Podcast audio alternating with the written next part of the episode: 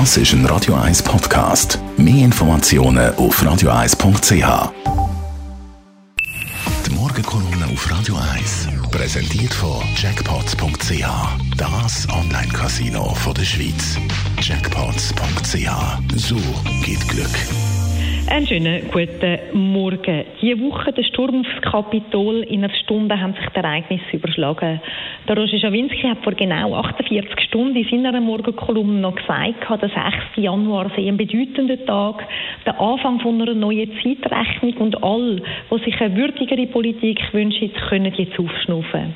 Was dann kurz darauf passiert ist, ist so nicht vorstellbar und voraussehbar gewesen, niemals in diesem Ausmaß auch der Sturm aufs Kapitol, aufs Herzstück von der amerikanischen Demokratie. Der Matthias Sackeret hat dann 24 Stunden später, also gestern in seiner Morgenkolumne, eine interessante Analyse gemacht und auf eine Gefahr hingewiesen. Seine Befürchtung, dass es nicht in irgendeinem Land auf der Welt passiert, sondern in der ältesten Demokratie. Und er fürchtet, dass es könnte zur Folge haben, dass Diktatoren oder Unrechtsregime in Zukunft eben zu diesen Mitteln greifen und können sagen, ja, sehen wir, in Demokratien wie der USA passiert das auch so. Ein immenser Schaden für Demokratie und jegliches Demokratieverständnis. Die Stimmen mehren sich, dass man Donald Trump noch vor dem 20. Januar, also am Tag der ordentlichen Amtsübergabe, aus dem Weißen Haus soll entfernen soll. Und wenn man schaut, zu was er fähig ist, welchen Anstachelungen und Hitze, dann wird einem tatsächlich geschmuch, wenn man sich dazu noch überlegt, dass das der Mann ist, der den Knopf zu der Atombombe in der Hand hebt.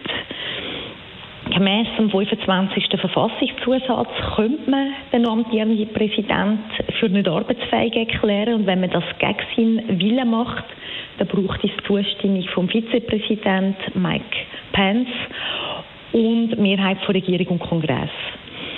Es gibt auch Forderungen nach einem Impeachment-Verfahren. Das Amtsenthebungsverfahren bräuchte einen Grund, also beispielsweise Verrat, und es bräuchte Zeit. Die Version ist aber insofern spannend, weil es Impeachment zur Folge hat, dass nachher jemand nicht mehr als Präsidentschaftskandidat zugelassen ist, sprich der Donald Trump wäre für die Wahlen 2024 nicht mehr zugelassen und gesperrt. Was die Welt diese Woche gesehen hat, das hat uns alle schockiert. Und wenn man denkt, dass der Angriff auf das Kapitol auch Tote und Verletzte gefordert hat, dann macht das nur sprachlos. Was mich als ehemalige Sicherheitspolitikerin erstaunt hat, sehr erstaunt hat, ist, dass der Angriff überhaupt so möglich war. Man weiß, dass Kapitol ein sehr gut bewachter und geschützter Ort ist. Man weiß, dass die USA extrem in Sicherheit investieren. Wie ist es möglich gewesen, dass Menschen diesen Ort können stürmen offenbar noch mit Schusswaffen, Büros von Politikern belegen, das ist mir ein Rätsel.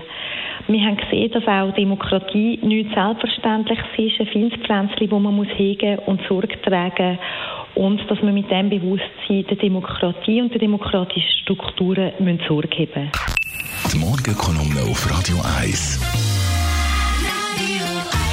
Chantal Galler war es. Jederzeit zum Nachlass als Podcast auf radio1.ch. Das ist ein Radio 1 Podcast. Mehr Informationen auf radio1.ch.